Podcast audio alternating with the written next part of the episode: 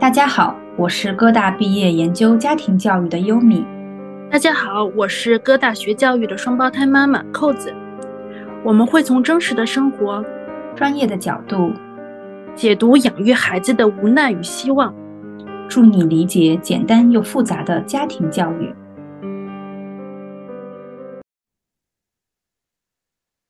Hello，听众朋友们，大家好，欢迎来到家庭教育圆桌谈，我是主持人优米。大家好，我是扣子。嗯，我们今天的主题呢是卷，卷向哪里？这个卷呢，就是不出意外，大家应该都知道这个词，就是来自于内卷，我们也可以称之它为内卷。然后呢，我们今天我觉得邀请到一位，呃，称得上可以在学术界，呃，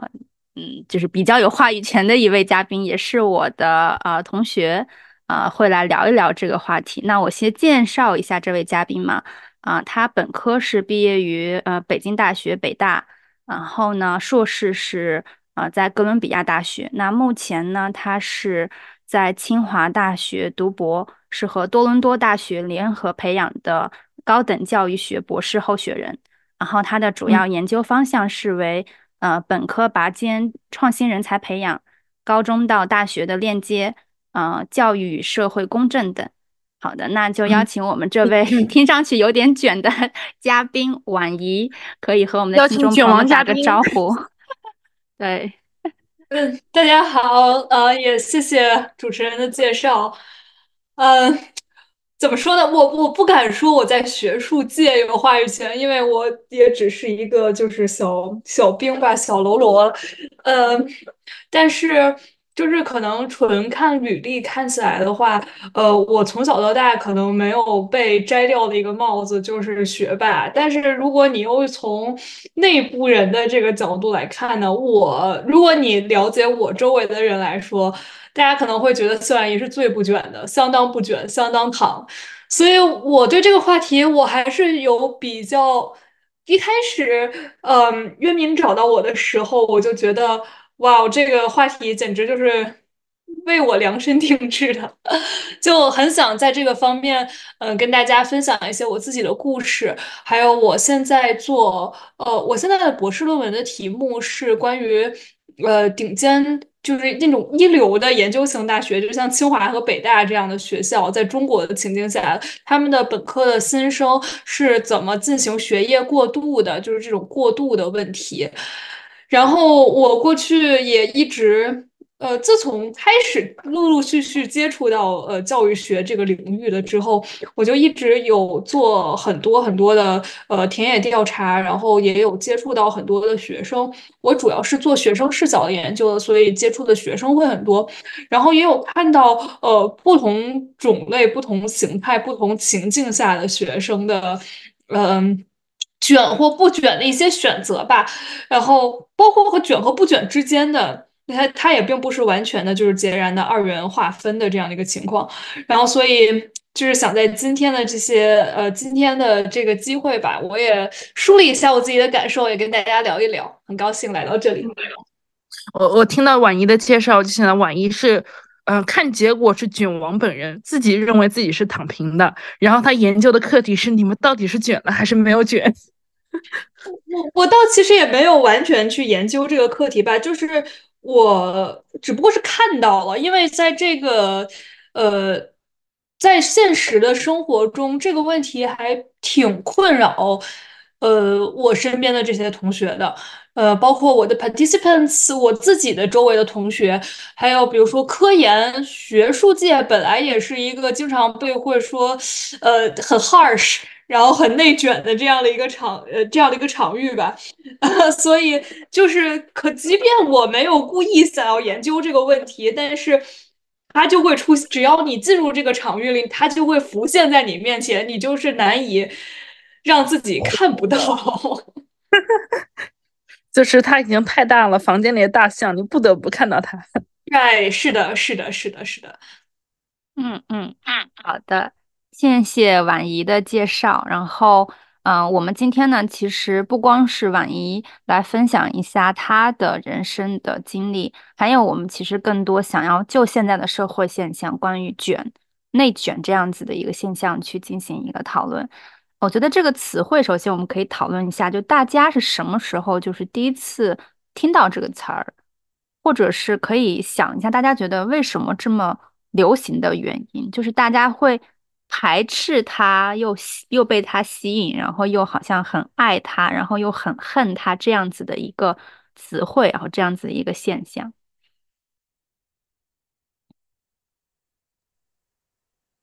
哎，我先说吧，我觉得我第一次听说内卷，完全就是网络语言。然后我很喜欢这个词，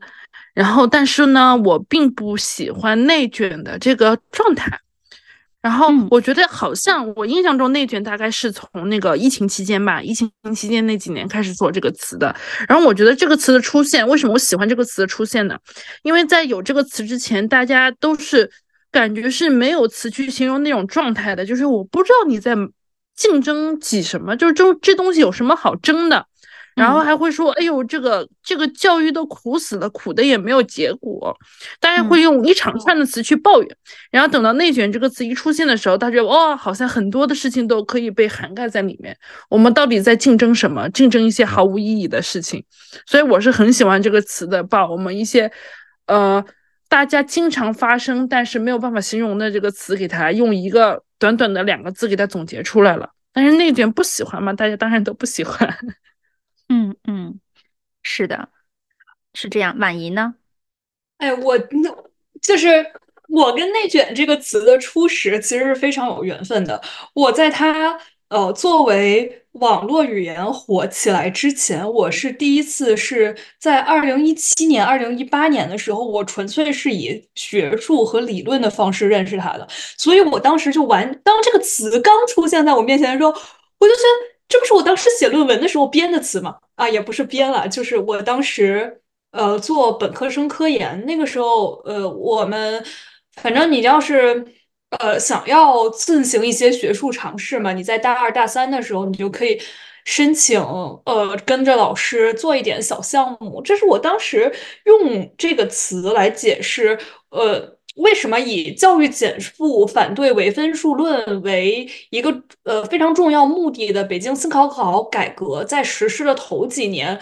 就是那些优质高中的学生在考试上的投入和相关的心理压力啊、教育加呃教育焦虑啊，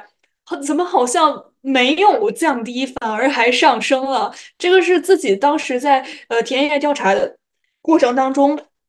发现的一个现象嘛。然后那个时候。就是借用了，呃，它应该是在经济学领域还是在社会学领域、人类学领域都会用的一个词。当时是就是看文献看到的，然后然后 用对，然后用来用来解释我所观察到的现象。然后在这里，就是我不知道，呃，你们两个或者是呃未来听我们播客的听众朋友有有没有那个只关。就是关注过内卷化理论哈，就是这个词，它最开始是怎么来的？其实之前是来自于人类，很有意思的是，关于它是来自于人类学的研究。人类学它都是去研究那些，嗯，就是呃少数民族，呃或者是呃比较呃主流社会之外的一些民俗文化的现象。然后就有一个美国，呃，美国人他在研究关于毛利人的艺术创作方式的时候，就发现毛利人创作的那些艺术作品，他们虽然在工艺上非常繁复与复，就是繁琐复杂，但是始终都是对以前的那些花样、以前的艺术形式的简单的复制，它就根本就没有根本性的创新。于是呢，他当时就用嗯，involution，就是我们后面说的内卷、内卷化这样的概念来说，就是当一个事物它达到一定程度的时候，它既没有办法 稳定下来，它也没有办法使自己转变到新的形态，取而代之的呢，就是嗯，它的内部自己变得花样更少，但是变得呃更加重复、更加复杂，然后。呃，还有一些情况，就是之前当时，呃，我我接触到内卷的时候是，呃，他是在农学，就是最开始理解这个词的时候，然后就是他农学呀、经济学啊这些领域，它主要的意思就是讲，呃，比如说，就是呃，有一个。我们中国的华人的学者叫黄宗智，然后他在对中国农业经济的历史研究当中，他就发现明清时期的长三角洲，然后这个地方他们产棉花，呃，棉花、纱布啊这种经济的形式，然后那个地方呢，长三角的是就处于一种人多地少的情况，然后他就发现这个地方的生产模式，它最后就变得这个投入特别多，但是产出特别低。呃，这个也就是说，后面呃慢慢，然后呃，它好像也没有办法再继续扩大规模，呃，反正就形成了这样的一种经济形式吧。然后当时其实我在用这个概念的时候，就是呃想要去呃去解释的，就是嗯，当时我自己在这个新高考改革之后，然后我我发现我刚才说了这个学生的这个。考试的投入啊，相关的心理压力更大。然后我就借用当时是还没火起来的时候，就进入这种农业的内卷的形式。我就是说，在这种封闭式的模式之下，呃，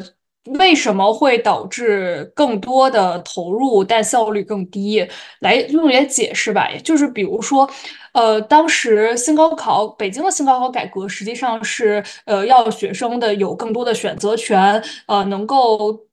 更不换跨出原来的大文大理这样的呃模式，让你能有权选择。但是后来发现，就是学生其实根本就不是一个他的自由的基于个性的选择嘛。然后呃后面我就发现，就是只要高考不变，招生考试制度不变，也就是说我们这个整个的体系它还是在封闭在里面的。学生和家长没有办法离开这个筛筛选框架，他们就像呃长三角那些无法拓展耕种面积、进一步扩大生产的农。农民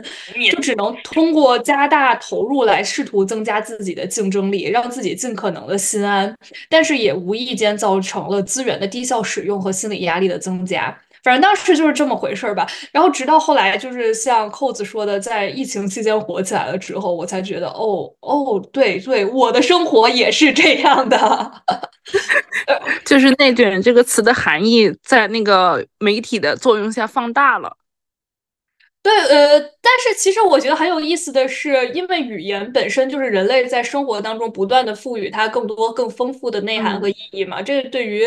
呃概念的拓展来说也是一件好事。我我现在倒是觉得，尽管它最开始可能是呃比较学术性的一个概念，但是它在生活的不同的场景使用了，然后拓展了我们更多的认知，让我们呃。更多的能够使用它，也是一个很好的事情。对对对，它击中了很多中国人的心。是的，是的。嗯嗯。对，我觉得比较有意思的一点就是，刚才婉一不不停的在提到一个封闭性。然后，其实我知道“内卷”这个词之前，我是用另外一个东西来替代这种东西的，叫剧场效应。因为我会偏我的我的知识库会偏在那个时候会偏心理学一点，所以我当时就选，咦，这不就是剧场效应吗？但是刚才婉一。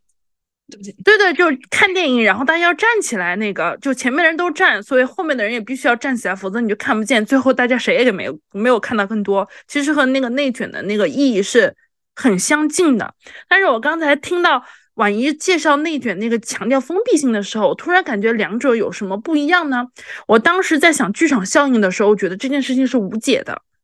就是无解的，就是你没有办法去解决这件事情，你觉得只能这样。但是刚才你在强调内卷的时候，我突然明白为什么我听到内卷这个词之后，我突然觉得它是有出路的。因为你在剧场效应的时候，好像就默认它是在空间里面，它在空间里面你都不觉得。但是刚才你在强调封闭性的时候，其实内卷的出路的那个封就封闭性，解决那个封闭性可能是世界的出路。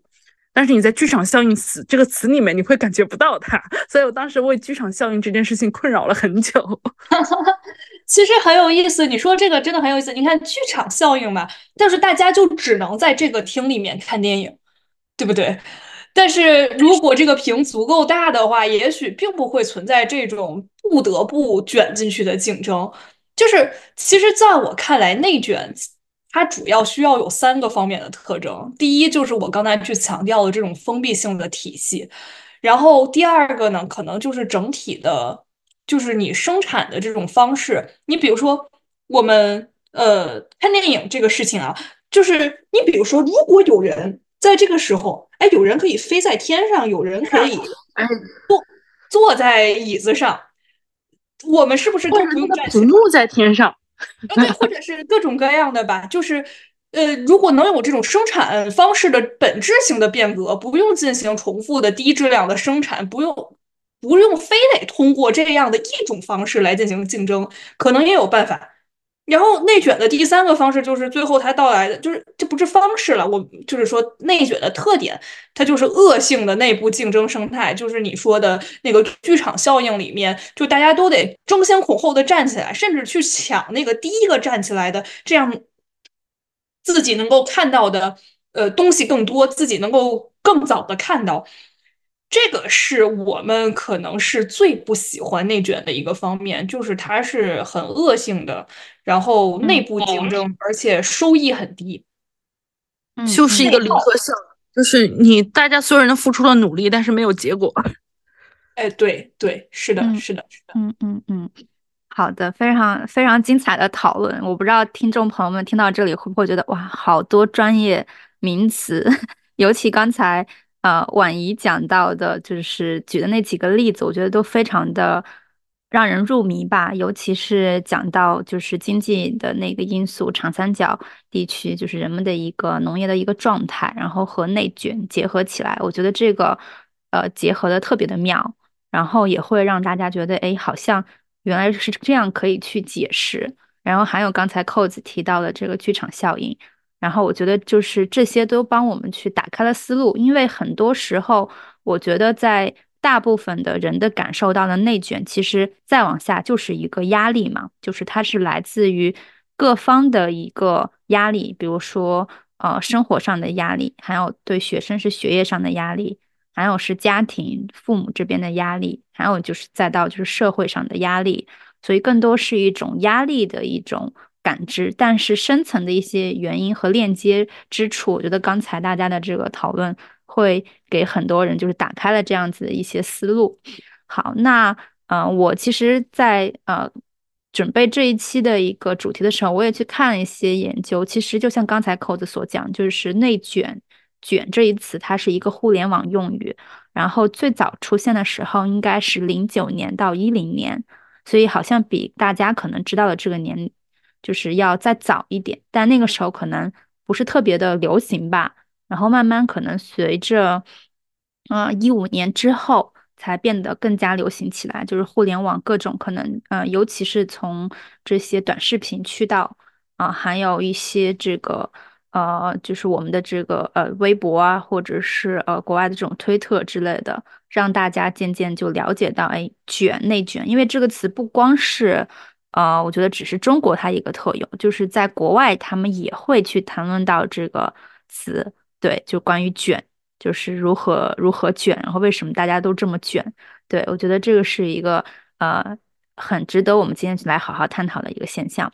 好，那我们先再来聊一点比较就是。生活化的一些例子吧，就大家在座的各位，你们觉得就是你自己是卷的吗？或者有没有其他人会会告诉你说，哎，你怎么这么卷？或者你好卷？就是从小到大，就是从可能出生到现在的一个成长经历，就不同的人生阶段，会有人说你卷吗？我其实当时在。我现在刚才当时听见呃渊敏在说的时候，我就回想我的小时候，那个时候我们不说卷，我们说学霸，就是长大的时候，对对对对对吧？嗯嗯嗯，那那肯定是会说我学霸，然后而且就是在卷发生之前吧，我觉得我的小时候它更多的叫努力，它不叫卷，因为它虽然有竞争，但它不恶性。至少在我的这个身上来说啊，就是我，嗯，我上就是我自以为啊，我一直以来都是比较努力的类型，然后但是其实我自己来看，我上大学之前和我上大学之后，又是有很又是这个努力的性质还是有挺大的不一样的。就是我我自己属于那种，只要我明确了我的目标，我会十分全身心的投入到这个事情上的那种人。然后，所以我从初中的开始。而且再加上我的初中是在北京朝阳区，嗯，就是朝阳区是在北京市整体的一个教育资源较好的情一个大环境下的一个相对的洼地，然后所以我们学校初中的时候采取的培养的模式和氛围就是，呃，让你出成绩，然后让你那个呃多努力、多投入、多考试，然后比拼成绩、比拼努力的这样的一种氛围。然后，但是我当时是觉得是挺良性的。现在看起来，我我也不好评价。反正一个事实就是，我初中开始，可能初二的时候开始，我就会有的时候会跟同学比赛学习，然后学到夜里两点，然后第二天早上六点起来再去学校上学。那个时候精力好，好像白天也不咋犯困，也没有一些别的呃不好、特别不好的情况出现。然后周末的时候，那个时候我会要求家长，就是别，我会要求家长给我报课外班，然后学习一些比课内知识更难的一些拓展的知识，然后也会自己做题和总结方法之类的。但是我刚刚一直在想，你说这个叫内卷吗？我不觉得，因为我觉得。我不是被被迫的，我也不觉得它是低效的。我在这种投入中非常的快乐。你说你让我去玩点什么别的，我也没有别的喜欢的事情，这个是确实的。因为我总能从题目当中找到新的思路啊、新的方法呀这些。然后同时你考试的时候考的比较好呢，在同学当中比较显眼，你你还是可以从这件事情上收获挺多自我成就感的。嗯，但是后来到了高中了之后，这个卷又有了一个小小的波动。然后这个波动主要就是说，哦，我发现我我后来上的高中是北京四中，是北京呃相对比较老牌的一个精英的优质的高中吧。然后在这个学校当中，我的那个单单一的那种所谓的内卷的方法，好像就不太行得通了。然后。就是我在这个学校里面，一开始上来也受到了比较大的。也不小的打击吧，但是这个打击并不是说我一直擅长的就是考试学习这个方面的，它更加像是就是在更多维度的、更多维度的卷，我也卷不过别人了，而且我不知道他们是怎么达到的，因为我就觉得可能是跟资源有关系，跟呃成长经历有关系。我们朝阳区的学生，反正我当时就是只知道学习就是考试，只有考试考出去了我才有机会，但是好像有很多就是他们一开始就是在西城区，在海淀区。我不知道海淀区的学生少，我们那儿西城，然后西城区的孩子，然后他们可能就会有更多更素质的发展，然后我就觉得学校里面学习成绩也不再是比较唯一的评价尺度，然后同学们才华更加多维，然后比如说他们办活动就办得很像模像样，很就是在我那个时候想象当中就是成年的人的样子。然后写文章也很有文学素养，读的书也多，然后呃，英语口语也都特别好。就是我根本就没有想象过，就是他们是怎么抽时间做的这些事情，他们是怎么达到这些的。嗯，然后，但肯定不是这个时候你通过努力就能够锻炼的。然后，所以高中的时候。但是好在呢，高中当时我就想，高考肯定还是存在，不论你多么才华横溢，你最后还是要把这些课外的能力转化到考试和升学的这件事情上，才能最终有用。所以我当时尽管我我看到了这些人，然后拓展了我的认知，呃，做自己也做了一些呃考试之外的尝试吧。然后我主要的精力还是放在就是主攻考试成绩这件事情上来。然后现在想来也是，我可能那个时候出于对规则的理解，在我自己意识到有些事情我暂时没有办法做到的时候，做出了一个策略性的反应吧。然后那个时候，我虽然觉得同学们之间的竞争也很激烈，但是我并不觉得恶性，就是没有觉得有太多的这个事情我本来不想做，但是因为大家都做，如果我不做，我就一定会被淘汰出局，所以我必须做。这种情况出现的也比较少。在最内，我最深刻的体会到内卷的，是我上大学以后。我上大学就是刚才呃渊敏没有介绍的是我在北大读的学院，我当时应该是北京市高考的前十名，然后所以我能够有机会进到呃北大元培学院这个就是呃就是最强的人集中起来培养的本科生，对对状元学院，而且或者是对。嗯你说。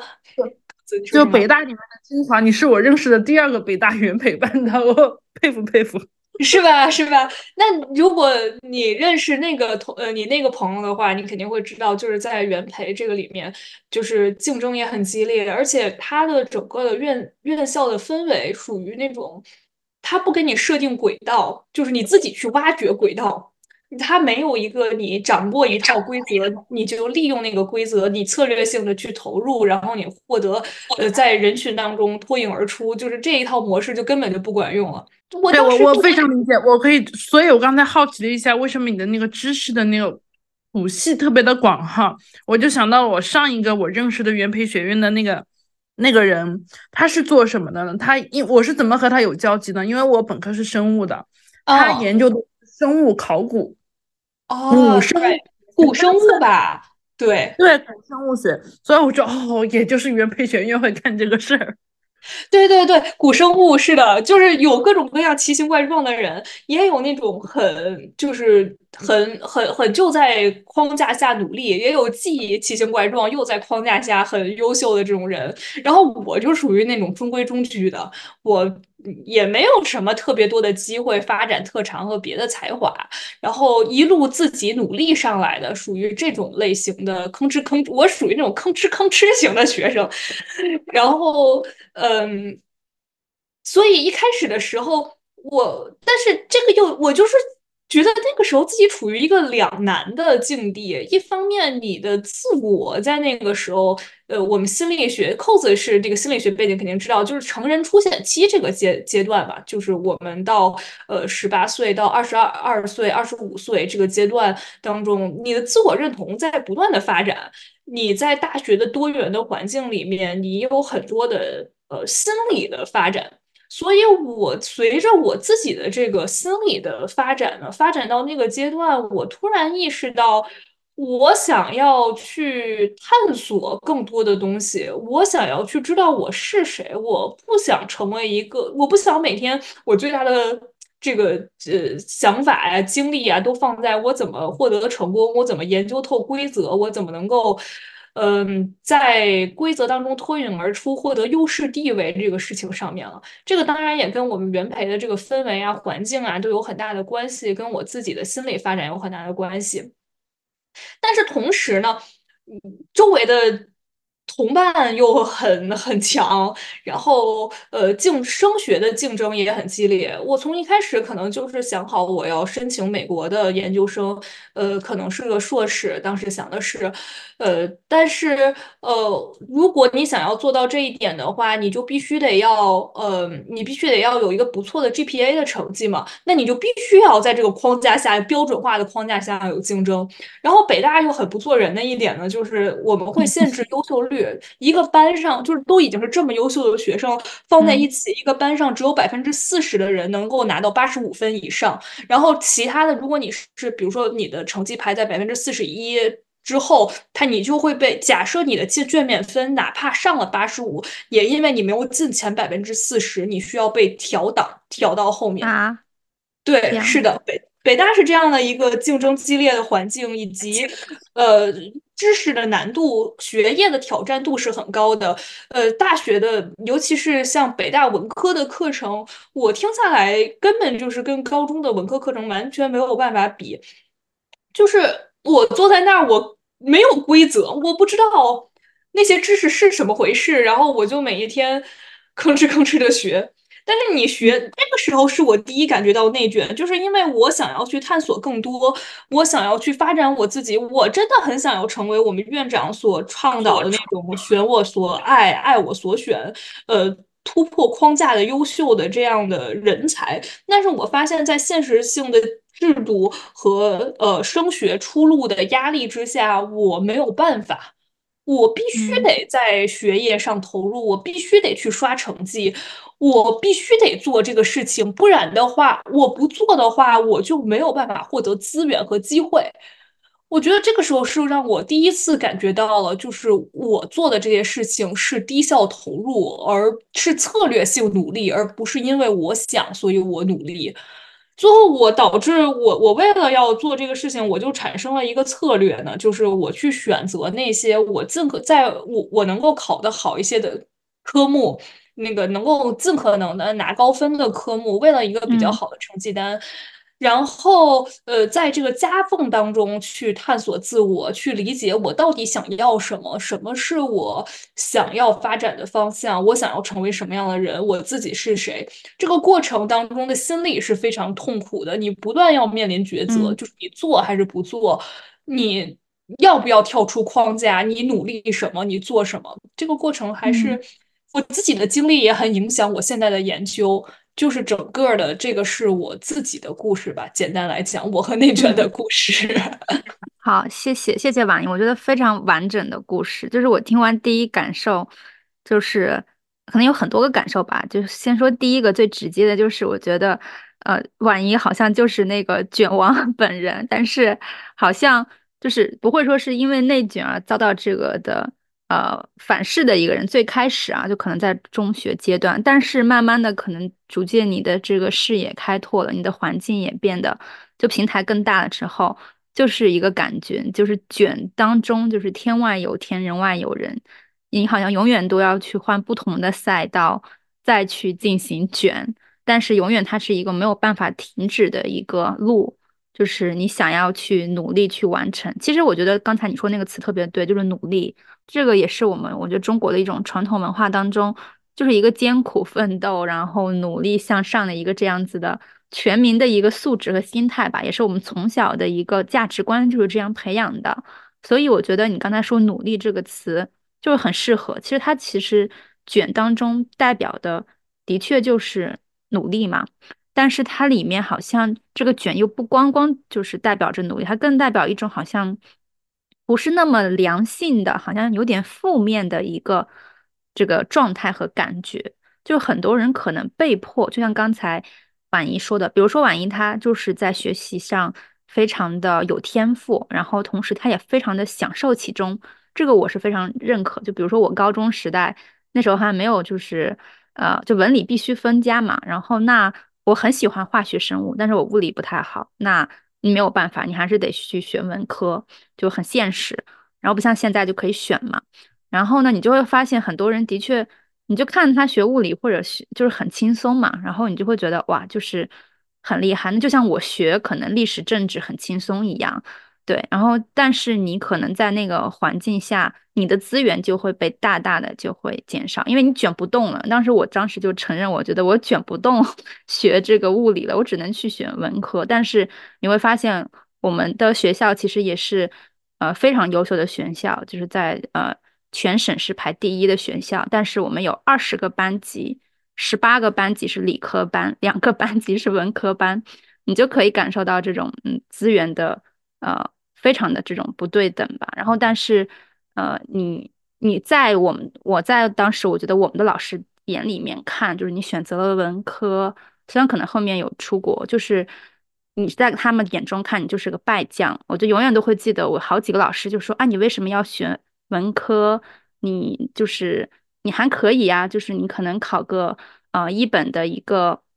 那个好像是当时是什么一本 A 类还是 B 类，我还记得有点忘了。就说可能考个 B 类也不错啊。就是你为什么要出去学文，好丢人？我记得当时我们的班主任就这么说：“你学文好丢人。”就是这种话会非常深刻的当时印在你的脑子当中。就是说啊，你你已经无无法去卷了嘛？那你就是呃这个被淘汰的这批人。对我觉得就是我听完婉仪说的这些，呃，我会有这样子的一些感想。我也想回应一下，就像婉怡刚才说的一点，就比如说他努力的时候，你是努力，你一天很快乐的时候，你不觉得那是在卷？所以当时说到这的时候，我突然想到，内卷这个词是不是是对系统而言的，而不是对个体而言的？就是个体实际上只分努力不努力。然后他作为一个个体的话，他在往前努力的时候，他是一定会有产出的。但是从系统的感觉来看，是没有产出的，没有新的产出的。我不知道大家能不能理解我这个意思？对，是的，是的，嗯，是这样子。还有就是系统，还有体制，它的一个对，或者还有说那个恶性。或者这里面的关键词是从系统来看是不是恶性的，所以如果从这个角度来看的话，我自己个人经验呢，就和婉莹完全是，他卷的时候我没卷，他没卷的时候我我开始卷了，我是这么一个状态，当然和个人的学校是有很大关系，就比如说我的初中是一点都不卷的。我的初中，我非常推荐大家去，就我们那个市的孩子们去那所初中，成绩又好又不卷。我们是最晚上学，最早放学，然后是成绩最好的当初。然后是怎么做到呢？校长从来不排名，他不让我们排名。即使到了初三，别的学校都在排名的时候，我们校长认为学生只分一类：第一水平线上的和第二水平线上的。只分这两类，第一水平里面的孩子成绩可能有高低，但是实际上实力水平是一样的，所以我们学校是从来不排名的。在那种情况下，大家都是绽放异彩，就是，所以我初中的感觉是，哇，大家怎么会有这么多不一样，有各有各的天赋，然后我也不会去想，就别人为什么这么强，就有点傻，我是有点傻，然后就哇，你们怎么都这么强，然后但是我很羡慕，但是我也不觉得我要超过他，就是。我是上初中以前，初二以前是完全没有这个要努力的心态，就更谈不上卷了。然后我觉得我的高中是极卷的，极卷的一个事情是从哪一刻意识到呢？当时还没有这个词，但是我妈妈跟他说，他上高中的时候，有的学生会故意的不告诉别的同学那个题目怎么做，就用这种方式，我能在班级里超越一点。然后我妈妈跟我说，她的老师当时说了一句话。我觉得现在就完美应和了“内卷”这个词的意思哈。他说：“你为什么要在班级里互相踩，互相踩？你要做的是大家合起伙来，一起努力学习，把别的学校的、别的其他的人的分数给，呃，把他们超过去。你是没有办法压过去的，你是要把他们超过去的。当然，你就是通过班级这个。”班级这个小规模的事情，你看上去是内卷破了，但是你要是跳到一个高考的高度上，你发现你还是在还是在内卷的，因为你的一个省市的名额它就那么多，一个高考的录取名额你就那么多，你没有 没有什么可以增加的，其实还是在内卷。所以我当时觉得内卷下面最糟糕的事情是，所有的人都在所有的学校，几乎所有的学校高中阶段都在采用县中模式。然后对于我身上很糟糕的一点，就是我觉得可以称之为恶劣的一件事情，就是我永远也睡不够，嗯，我永远也睡不够，这件事情还脱发，所以这件事情就导致我一直到大学，我上课也很想睡觉。所以我在想的是，内卷这件事情是不是只有说站上了从系统的观点去看它，然后再上上很恶劣的体验，然后你才能说这件事是内卷？它和努力的区别是不是也就在这里？就努力到了一个。没有产出结果，恶性还在系统内没有任何增加的情况下，才称之为内卷。我觉得这个观念很有意思哎，就是我在刚才听扣子最开始提出来的时候，我就在想，其实我自己判断内卷与否的是，就是你的努力是否是被迫不得不的，就是呃，如果我是呃想要，因为我很。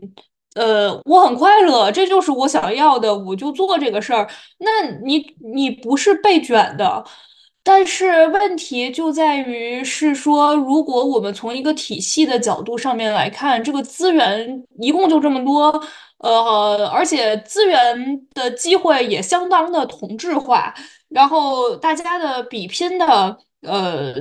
维度评价的尺度也相当于的单一和同质化，就那么一二三四五六七八条呗，那可能一二三条之类的。呃，大家只有通过这么做，只有干一同样的事情和类似的事情，刷简历这样的方式去做，才能够获得机会。如果你不做，你不在这件事情上投入，你在别的事情上面的投入，你最终的结局就是你不会获得资源，也你也不会获得你想要的。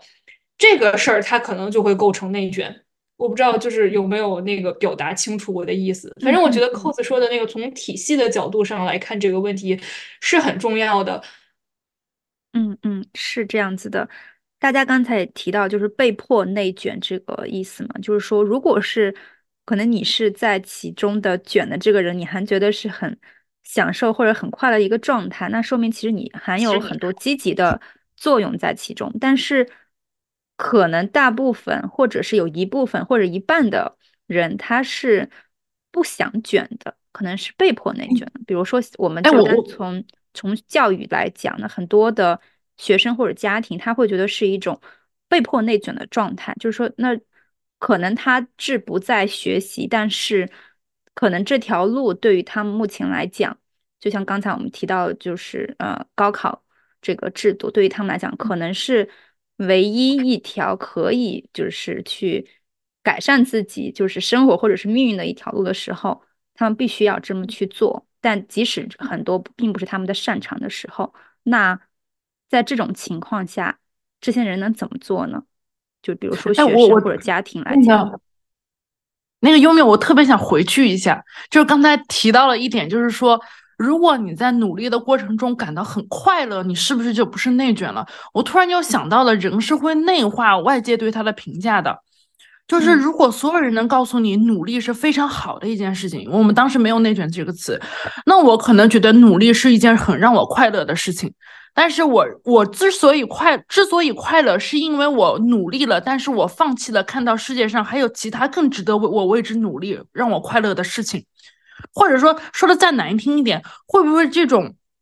过分的努力会让你有一些斯德哥尔摩综合症？你以为你很快乐，但其实那个快乐并不是真的快乐。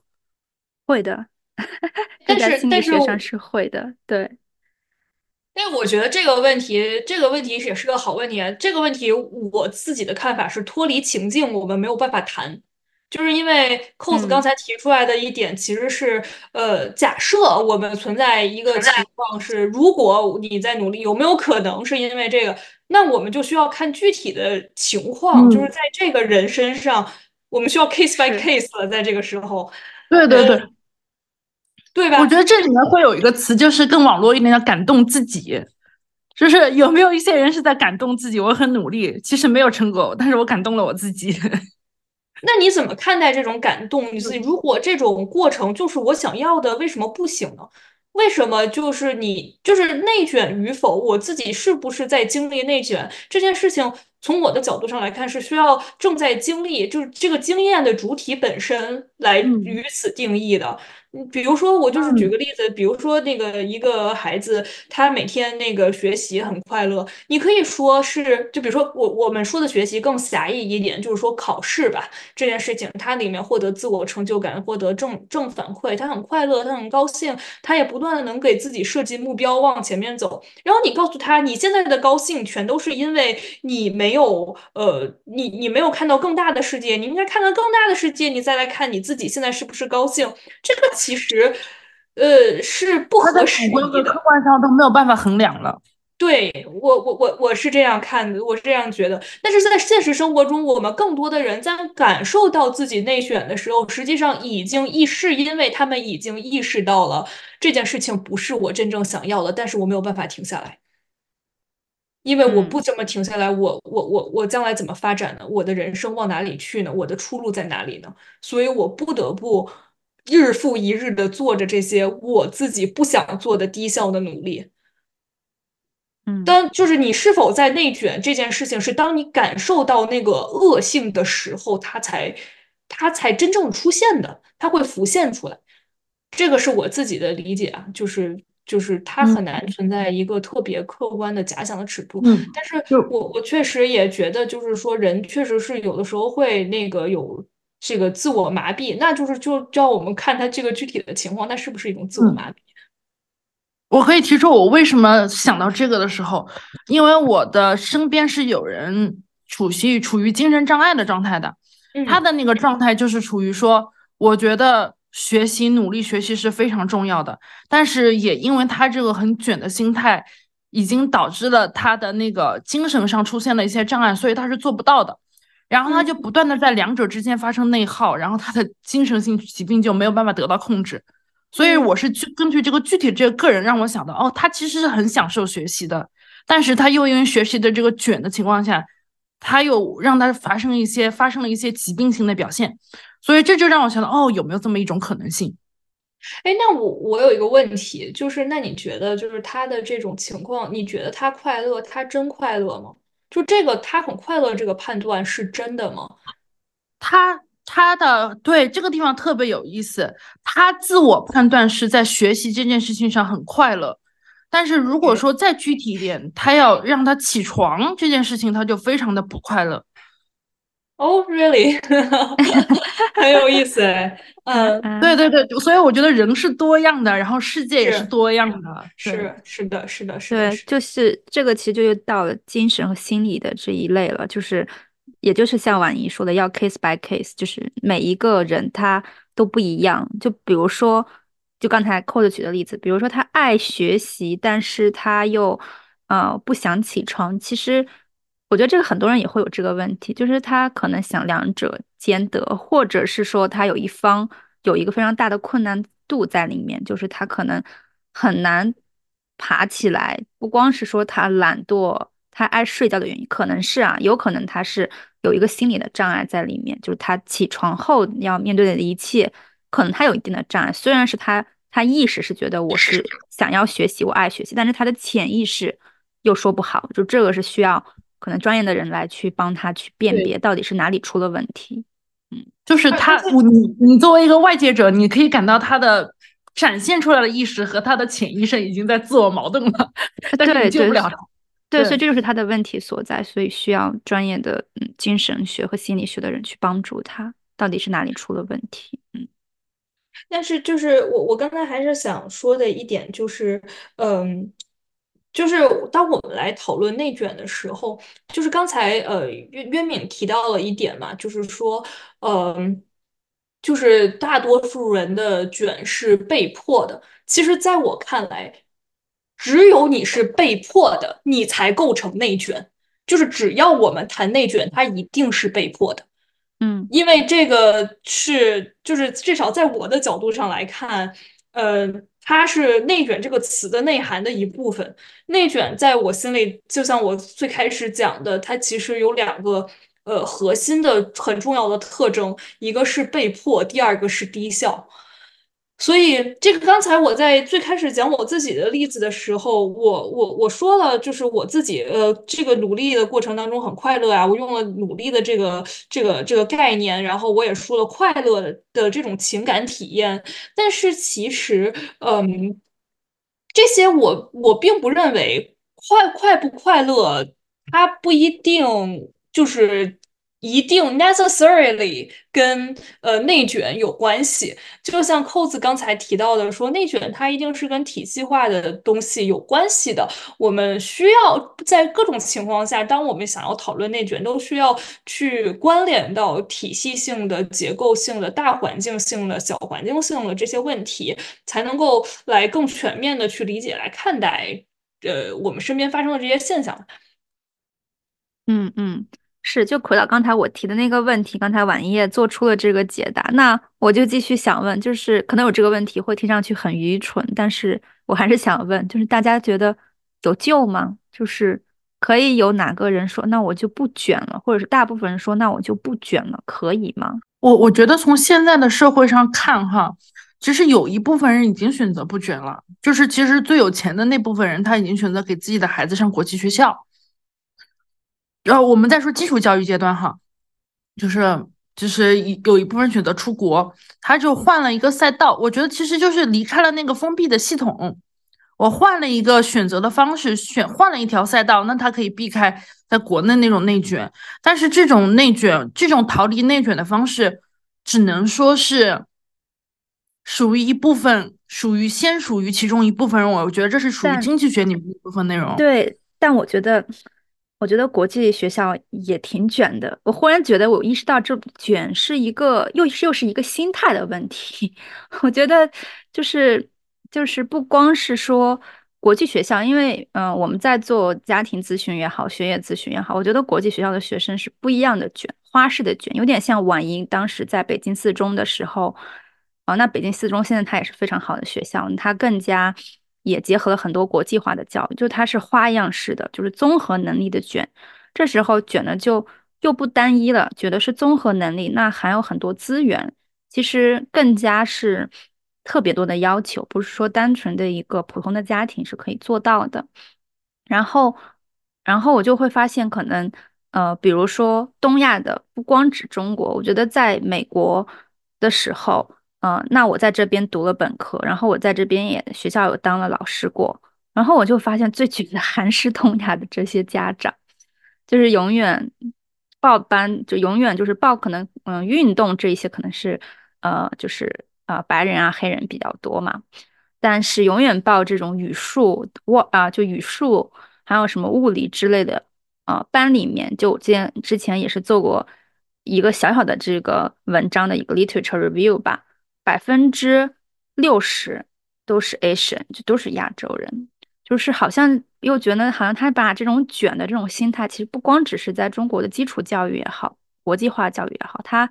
已经是成为一种习心态和文化的一种东西，它都可以带到其他国家。我觉得就是我我刚才听到这些事情，我都觉得很有意思。就是我首先嗯听嗯。扣子讲到的就是国际学校这个方面嘛，然后呃后面呃袁敏说你们做咨询的时候可能遇到了一些更花样式的这种优秀，但是其实我觉得这些有一个中就是这些现象背后还有一个我非常值得我们思考的问题，就是为什么我们呃亚洲人我们需要这些标准化的优秀，我们为什么要关心这个标准是什么？我们为什么要关心这个竞争？这个其实是一个更加结构化和更加宏观体系的问题，就是比如说，呃，在因为我妈妈是在呃我两岁的时候就移民到美国了，然后我们两个的对话当中经常会出现很多嗯 social cultural conflict，就是我我我分享一些我我刚上大学的时候跟他在一起的这个对话的差异吧，当时就是在选我要申请的嗯。大学，我我要申请了大学的，呃，就是研究生的大学的方向的时候。我很想升藤校，因为我就觉得在我的潜意识里面，我要是不升，我都本科都已经是北大了，我一路下来，我如果我很在意我的学历能不能变现的这个问题，我就很在意我将来能不能获得一个好工作，我能不能呃在竞争当中活下来。然后，如果我上一个好的学校，我有一个更好的学历的话，那我就可以在。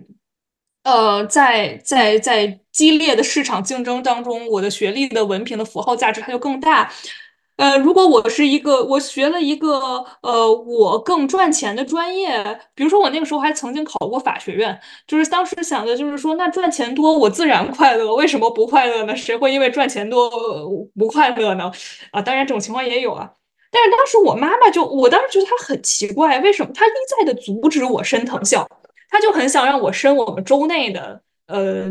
德州大学，因为他就跟我说，德州大学又便宜啊，教育质量也不会很差呀，你不用非得 do great 呀，你你你就要 you have to find your passion，你找到你最想要的那个东西在什么。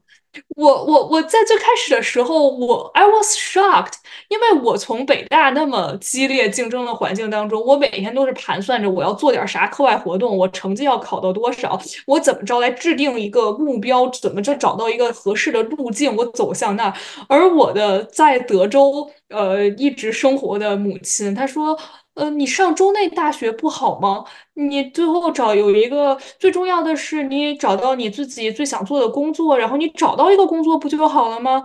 然后后面我现在在多大联合培养，我现在的主要的方向是高等高等教育学生发展，大学大学生发展嘛，所以我去上的很多的课里面有很多同学就是大学里面的学生发展指导。的这些老师，然后我发现加拿大的环境跟美国也是很像的，就是呃，比如说我本科毕业了之后，你想要升学，那有很多的都很不错的教育质量的呃学校在那里，然后你去申一个就可以了，你不需要像我们中国同学，尤其是这种相对精英一点。这个层次一点的学生来说，你需要步步为营，因为你的下限会很低的啊。就是如果一旦你在这种竞竞争当中失败，你未来你怎么在社会上立足，怎么着找到一个好的职业？这个好的职业，我们以前觉得是赚钱多就就可以了。疫情之后，越来越多的人考公，对吧？然后我们就会觉得，哦，还要他不仅要赚钱多，他还有一定收入之后，他还要稳定，就是。所以我是觉得我们在教育里面的内卷，你再往上看，是在于整个的社会结构的变革，在于劳动力市场的，在于呃经济领域的变革，嵌套在中国的呃整个的大的发展的框架之下，嗯，这种事情就不好说了。那你说以前呃高中也可以。找到很好的工作，找到能至少糊口且稳定的工作吧。但是现在，呃，后来是大学本科，然后现在考研热又很高，然后你后来又要研究生，就是好像教育里面内卷有多大程度上它是学校的问题，它是教育的问题，这个也是我们需要去思考的一些一点吧。这个是我从我母亲身上呃看到的一点，但是另外一点就是我还是很想说的一点，就是关于它背后蕴含的社会公正还有偶然性的问题。我其实，在听到说那卷的终极尽头在哪里，有没有可能不卷的时候，我的第一反应是我不知道。尽管我身边，就比如说在我原培的同学里面呀，然后在我后来认识的博士的时候，这一些同学里面，我看到有一些又努力又反内卷的例子。我看到了，呃，比如说我妈妈身上的一些，她作为一个美国人，她的生活态度的一些例子。但是问题就是，首先我们看中国和美国的比较的时候，我们需要意识到，在国际的体系、国际社会当中，发达国家、资本主义国家和我们像中国这样的发展中国家来说相比。我们就是有权历史造成的和整个的市场国际市场结构造成的权力不平等，我们没有办法去说谁他就是更好的。我们可能会向往那样的一种心态，我们觉得那种心态是可取的，但是实际上它背后也蕴含着为什么中国人发展中国家的人需要这么步步为营，大家要受夹在中间受这样的苦痛，呃，接受这样的压力，也是背后存在着许就是国际间的不平等机制，那还有我们说有钱人有就有资格有资本去花钱，可能我去跳出高考的这个体系，我不用让孩子吃那么多苦。我在加拿大认识了很多，就是也也知道了一些吧，就是陪读的家长，他就是我们同学，他就是自己有能力，他自己考到呃多多大来，然后让把自己的孩子带带过来，然后就让孩子在这里发展。然后包括我家里面有些人可能把孩子生在美国，可以避免一些应试中国高考应试教育的筛选，避免一些呃中国特殊背景下的内卷。那但是这也只是一部分有钱人、有权人、有资本的人，你有资本去探索，有资本说有机会说我不内卷，你有资格说不。这种情况其实是呃在就是。这背后是蕴含着不平等的问题的。那另外一个情况下，在另外一种情况下，你有没有可能说我不卷了，我不内卷？就是在大环境一切保持不变的情况下，哈，嗯，我只能说，当不卷的时候，不同的人抵御不卷不卷的后果的这个能力是不一样的。而你手里的社会资本越低的时候，你能够抵御风险、抵御呃后果的能能力也就越。越越越弱吧，然后这也就是为什么这么多人，我们尽管主观意愿可能我们觉得我们不想卷，谁也不想卷，但是大家都在卷，可能就是整个的这样的一个呃情况在。那怎么走出内卷？实际上我们最开始也讨论到说，就是它来自于一个封闭的体系，也存在那个生产力的呃变革嘛，嗯，是否存在生产力的和重要的变革？可能这两个方向。是未来也许能够有突破的一点，但是在那之前，在大环境保持不变的情况下，选择不卷，只能是说可能在一部分对于一部分，当然是很多人可以的选择，但是呃，对于很多很多人来说，他被选择不卷的所带蕴含的那个 privileged 那个特点，使得很多人无法他们的生活中不能出现这个选项。哎，婉仪说的我有很多点都想呼应哈，然后我我先打一个小插曲吧，就是婉仪一直在说北大那个，就是那个很卷，对不对？然后我特别想给你一个旁观者的视角，就是我本科是北师大，就当然比你们差了好好大一个等级。但是我们班的有一些同学是达到了北大线，但没有去的。然后，所以我们在听说北大就是就是成绩要强制性正态分布的时候，我们我们的感慨是啊，幸亏我没有去北大，去北大我们就毕不了业了。就给你一个小插曲。然后，所以就很有意思的事情，在你在北大很卷的时候，北师大是一所。非常宽厚的学校，所以我是在用你妈妈的话说，就是我们在美国也经常听到这种话。I find my passion，就是在我的本科学校里面，我真的是找到了我的热情。北师大真的不卷，但是大家也像你在四中的时候体现到的那种，就是多样的那种精彩。所以我在北师大过得非常之快乐。所以大家我依旧依旧做，依旧很推荐大家，如果有实力的话，是可以报考我们这所学校的，很有人文情怀，然后文科很强。当然，我选的是理科，理科也挺好的。然后，所以我当时就是确实在大学阶段就让我过得非常之有激情。然后我也知道，哦，我这辈子我想做什么。后来又选了教育领域。呃，然后再回到最后的说的那个内卷的尽头在哪里？我想到的是，其实这个不断我们在强调大环境，在大环境不变的情况下，确实很难，每个人付出的成本不一样。那如果说怎么样说大环境改变，其实卷是可能有尽头的，就是我提供更多的多样性。这又来了，每个人能提供的能力是不一样的，所以我们当时在说有一部分人有权有权的时候，他们有了更多样的选择，就是我听起来这件事情很不公平。但是我们也明白，只要有一个东西是好的，它就一定会造成不公平。就比如说是钱是好的，大家都会去追求钱，那么有钱的人就会相对于没有钱的人来说不公平。如果说高分是好的，那所有人都会去征求高分，那能取得高分、高智力水平的人，对于低智力水平的人，他就是不公平。所以只要有一个东西是好的，大家去去争取，那么就一定会存在不公平。那么我们希望的事情，或者说这是一个美好的理想主义，到现在也没有实现。就是我们能期期待的一件事情，就是这些人如果凭借一些成本，他自己付出一些成本，在国外出国留学这件事情，如果他能够回到国家内，回到我们国内，然后有所改善，增加了更多的可能性的时候，会不会增加呃降低一些其他人不内卷的成本？就是我提供更多的可能性的时候，让这个大环境在慢慢的变化。当然，这又是个假设性的问题，它能不能发生，还有很多很多的实验，很多很多的思考去做。所以我在想，这会不会是一种可能性？就一部分人先不内卷了，然后让剩下的，然后等他再回来，再制造更多的就业机会，让很多人有了不内卷的可能性。嗯嗯，我听那个婉仪说的时候，我都特别的呃。喜欢听她说这些事情，不知道扣子有没有这个感觉？我就更想多听婉瑜去描述，因为以她的一个人生经历和社会的一个呃角度来看，然后也会给这一期可能增加了很多就是不一样的视角。上期的内容就到这里结束了，如果你喜欢的话，记得订阅我们，下周三不见不散。